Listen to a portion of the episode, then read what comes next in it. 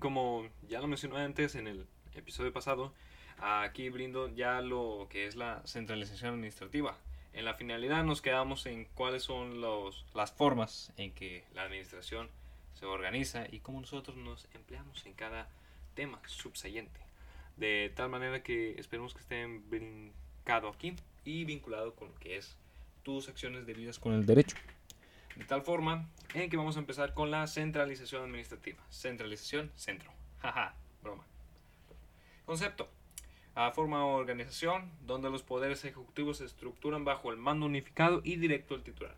Aquí, como ya sabemos, nuestro presidente está en Estado de México o Ciudad de México, la Suprema Corte de la Nación en Ciudad de México, Estado de México, en el mero ombligo de México. Y México es el, digamos, la faja que sostiene al mundo en estos momentos. No somos potencia, pero somos un país neutro, así que vamos bien.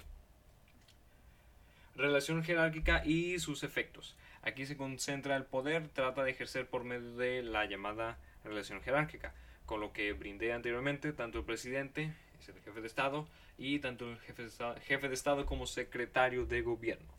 Bien, vamos, excelente.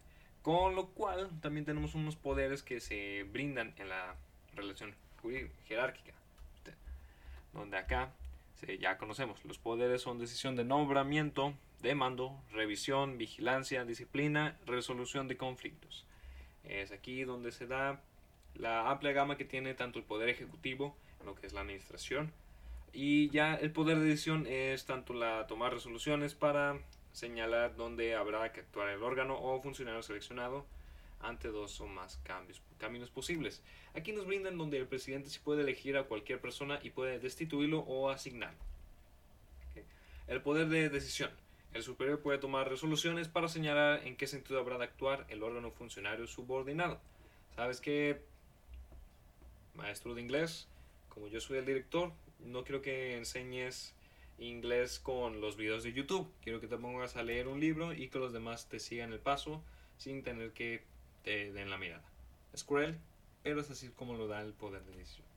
Poder de nombramiento es seleccionar al considerado y a la considerada más capaz por sus habilidades que también se le brinde una relación laboral entre el Estado y el servidor público, donde el presidente puede tanto removerlos fácilmente como brindarlos un otorgamiento y nombrarlos, no tanto jefe de Estado, pero sí proporcionarlos a estar elocuentemente en lo que es su decisión y en cómo seguirá su comité u órgano que lo configura.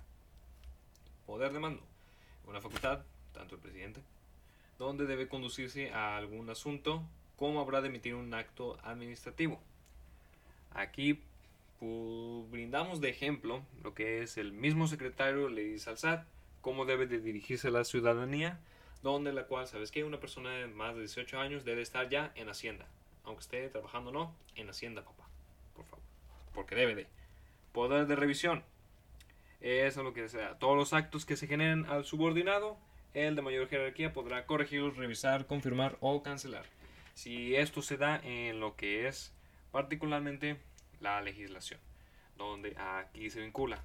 Si el subsecretario de salud brinda en que todos salgan de sus casas, el presidente o el, digamos, el subsecretario brinda en que todos salgan de sus casas, el secretario de salud debe decir, espérate para tu carro, ¿de quién brindó esto? No está firmado ni por el presidente ni por mí, así que no, no, no, no le hagan caso, no le hagan caso, a su casa todos. Lo cual, esperemos, no, esperemos que no resulte otro rebrote, gracias a, a ustedes que están en casita, gracias. Poder de vigilancia, el control mediato o inmediato con lo cual actúa tanto el servidor público subalterno a inspeccionar la actuación que va conforme al derecho. Esto es tanto vigilancia de que todo esté bien, todo esté vinculándose, sigan los pasos adecuados, sigan el instructivo, favor de no salirse de la línea y pues favor de seguir lo que sea estructuradamente. No solo nada más quedarte ahí parado sentado ocho horas sin hacer nada, ¿no? Hay que cambiarle también, hay que seguir con tu trabajo. Este puede ser tu supervisor que está diciendo, oye, ¿qué pasó? Antes tenías 85 ventas y ahora tienes 15. ¿Hacia dónde estamos yendo? Eso no es hacia el mar donde yo te quiero asignar. Yo quiero ir a Atlántida no quiero ir a Antártica. El poder disciplinario, la posibilidad de sancionar incumplimiento o el cumplimiento no satisfactorio.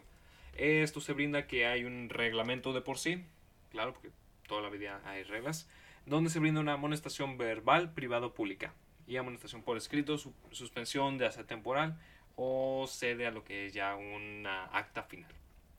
El reglamento de servidor público brinda corrupción, errores a forma de actuar en las tareas asignadas y también tiene forma de molestarlo. Es como sería un este pequeño suspensión temporal, una forma de molestarlo, molestarlo o sustituirlo de forma inhabilitada. También se da en lo más fácil cuando un deportista tiene que pagar millones de dólares por una acción antideportista, claro, está antideportiva, y se le brinda eso. Es así como se da esta acción. Y ya vamos a la decisión de que todos han esperado. El poder para resolver conflictos de competencia. Es aquí donde brindaba anteriormente que el presidente podría elegir tanto al ente que se puede encargar en cierto ámbito, tanto interno y de órgano centralizado, donde aquí nos dicta. Eh, ¿Cuál? Para determinar cuál es el órgano o funcionario legítimo para atender y resolver el superior jerárquico, decidir cuál de ellos corresponde en este caso. Aquí en lo que nos brinda es se, se da ante la competencia de que alguna Secretaría del Estado pueda conocer de un asunto determinado, el presidente de la República resolverá por medio de la Secretaría de Gobernación o la dependencia que corresponde para resolverlo. Aquí, tan fácil y sencillo, el presidente ve un problema, juzgado, juzgado, seréis juzgado, no hay ningún problemilla aquí, muy bien, hay un problema, vamos a darlo a quién. Si es de salud, con la Secretaría de Salud. Si es de finanzas, con la Secretaría de Finanzas.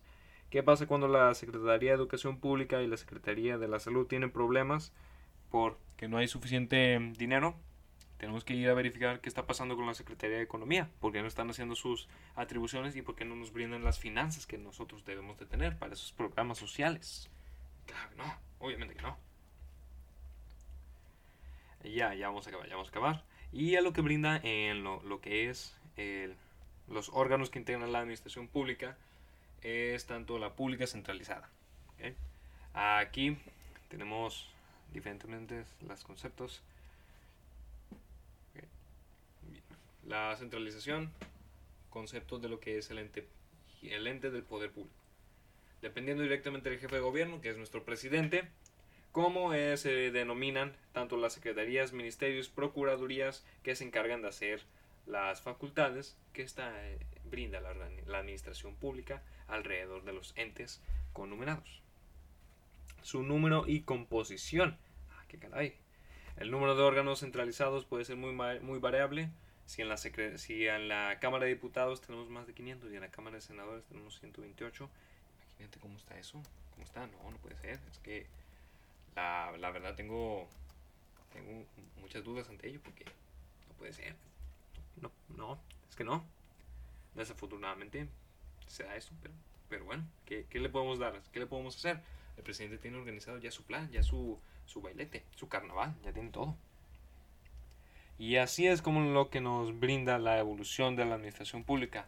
Cabe aclarar que ella sirve tanto como no dar facultades, pero sí organizar y brindar el componente de lo que construye la ley. De antemano, la Administración Pública coordina los recursos estatales para efectuar una acción de interés público. A lo mencionado de la piscina pública que mencioné hace unos cuantos, bueno, minutos en el podcast anterior. Y matización de lo que es la orientación ideológica, sustentada por los gobernantes y signada por valores de impuestos en cada época. Cabe declarar que aquí, si hay un partido político nuevo, o si no se quiere ir a la misma misión del antiguo, entonces va a seguir el mismo reglamento. Y la forma centralizada es concentración del poder en lo que es el Estado de México, Ciudad de México, hoy en día, donde se encuentra tanto la Suprema Corte como también es la denominada gobernatura de nuestro presidente y a lo que brinda la complejidad de las actividades sociales, surgen otras formas de organización administrativa que es desconcentrada y descentralizada. Esto ya lo vamos a ver en unos cuantos días, esperemos ya hacer lo más pronto posible. De antemano, muchísimas gracias por darme la atención en este gran y maravilloso podcast. Esperemos ya tener los temas del 5 al 9, que si no, bueno, no mal recuerdo porque está aquí, aquí tengo el librito abierto Nos falta la centralización federal, descentralización administrativa, partes de la federación, la actividad administrativa, el acto administrativo y discrecionalidad administrativa. Terminando con lo concesión y servicio público. De antemano le voy a brindar una leída a reglamentación administrativa, lo cual es casi el, bueno, es el último del PDF que tengo aquí, porque desafortunadamente no podemos contar con libros. Pero bueno, ¿qué te gustó? ¿Qué no te gustó? Eh, vamos a leerlo juntos, vamos a brindarlo, ver los episodios, los capítulos, porque para que tú también refuerces esa memoria y brindes esa atención al derecho administrativo.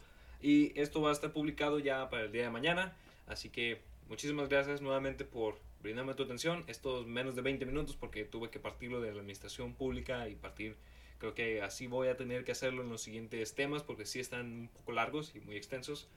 De antemano mi nombre no lo voy a decir, ya sabes docente. Me despido y que tengas un excelente fin de semana administrativo. Chao, chao.